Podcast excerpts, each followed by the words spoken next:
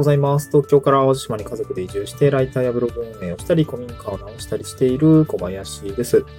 今日は、まあ、ちょっと久々に地域おこし協力隊のお話をしたいなと思うんですけども、うんまあ、これから地域おこし協力隊に挑戦しようかなって思っている人向けの内容ですね。えー、まあ、多分、地域おこし協力隊を考える方って、まあ、どういう方なのかなって思って、まあ、いろいろいらっしゃると思うんですけど、僕の場合はやっぱりライフステージが進んだりとか、まあ、会社勤めでやっていたこと内容がそろそろレベルアップしたいなとか、うんもう少しこう自分で何か挑戦してみたいなだったりとか、うん、なんか地方で何かこう成し遂げてやりたいなみたいな、そういうやりたいことベースで来ている人間なんですけど、まあそういう人たちもなんか結構増えてきていて、まあ地域おこし協力隊、まあ結構ね、プチ炎上したりとか、普通にがっつり炎上したりするような案件とかね、次あのトラブルみたいなって、まあよく見ますけど、まあ一回そんなのは一回置いといて、まあやりたいことがあるんだやりたいことがあって、まあそして使える制度があるなら、まあ僕は使っ、どんどん使っちゃえばいいんじゃないの。まあ他のことは置いといてねっていうような感覚なんですが、まあそういう方向けに、まあとはいえ、うんなんかその受ける案件というか、うんどうせなら、その、まあ3年しか固定報酬が出る期間はないので、どうせなら、うん、その3年間かける活動というのが自分の身になる、自分の3年後の仕事に活かせるような案件を選んだ方がいいよねっていう話をしたいなと思うんですね。うん。で、例えば、まあこれまあそうですね、僕の事例で言うと、ちょっと難しいんだけども、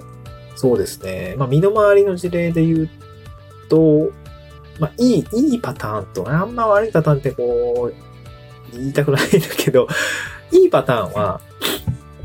まあ、例えばですけど、まあ、自分一つ目が新規入、あの農業がやりたくて、新規収納だったりとか、農業法人だったりとか、まあ、農政家だったりとか、えそういう自分がやりたい分野とやりたい、その、今回募集されてるミッションが重なる時っていうのは非常に、まあ、いいのかなと思います。例えば農業がやりたくて、えー、なんだろうな、その、その地域の農業振興に関わる活動をするみたいな感じね。えーっと、これ僕が山形県のラフランス農家さんに取材とかインタビューしたことがあるんですけど、この方はもともと農業がやりたい。で、まあ、ざっくり、ざっくり農業がやりたいんだ。で、農業を幅広くまずは知って、その農業も幅広いんで、その果樹をやるのかとか、稲作をやるのかとか全然違うじゃないですか。で、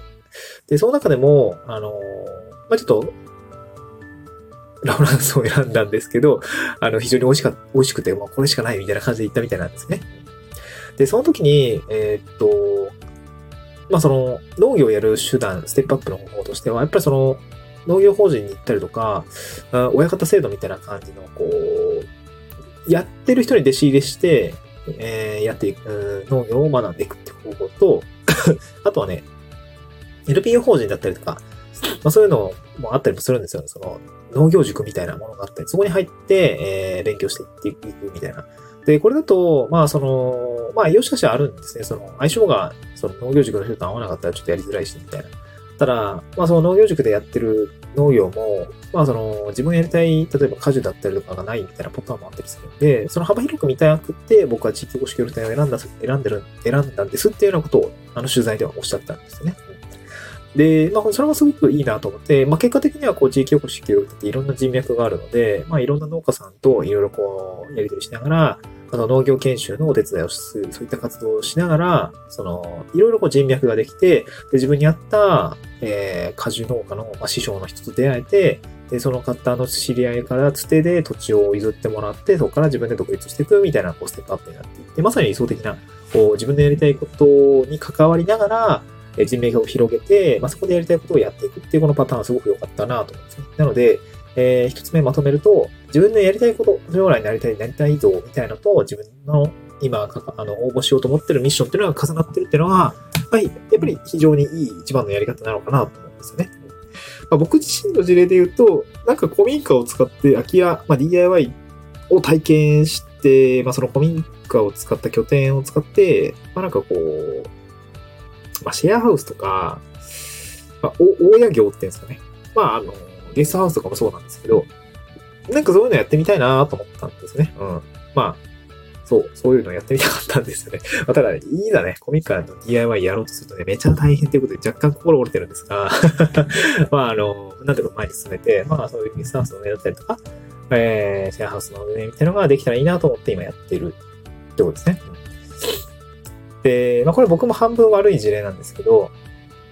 あの、自分がやりたい分野と若干関わりのないミッションションに入ってしまうと、えー、っとね、そのやってる活動とは別の時間で自分の何か生計を立てるような3年後を見据えた活動をしないといけないので、これは結構難しい。時間の制約的にもすごく難しくなります。ただ、例えばだけど、そうだなそうですね。例えば自分が、うん漁師になりたいんだけど、農業の活動をしてるとか、えー、なんかやりたいことはよくわかんないんだけど、なんか、なんていうの、教育分野だったりとか、空き家の定住のなんかやつとか、と、なんだろうな、こう、単なる情報発信系の仕事をやってるみたいな。ってなると、ちょっとこう、それじゃ3年間やった後どうすんのってなるじゃないですか。で、ここ結構難しくて、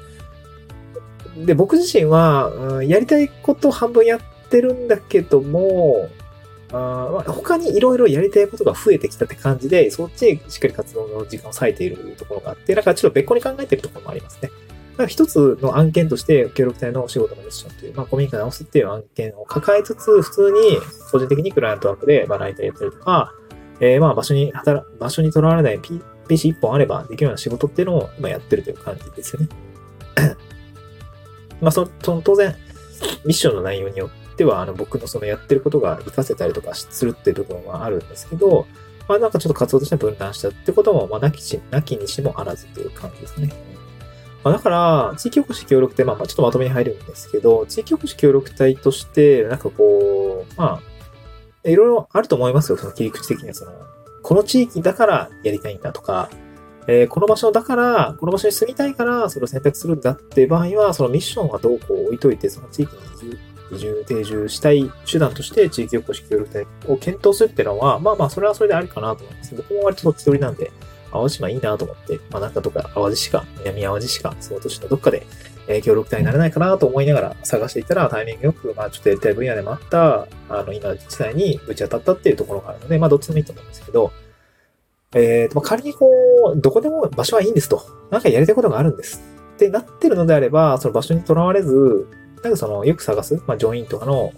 えー、移住定、移住交流推進機構さん、ジョインさんですね。これの、えー、募集ページをよく長ぜ、まあ、片っ端から全部見て、あ、この案件とか、このミッションやってみたいな、みたいな感じで、あの、選んでいくってことが、まあ、その自分の食い口を作っていくための3年間の時間の使い方としては、自分がやりたいことと、えー、望まれていることが重なっていた方が、時間をやっぱ効果的に、あの、まあ、スキルアップとか、まあ、経験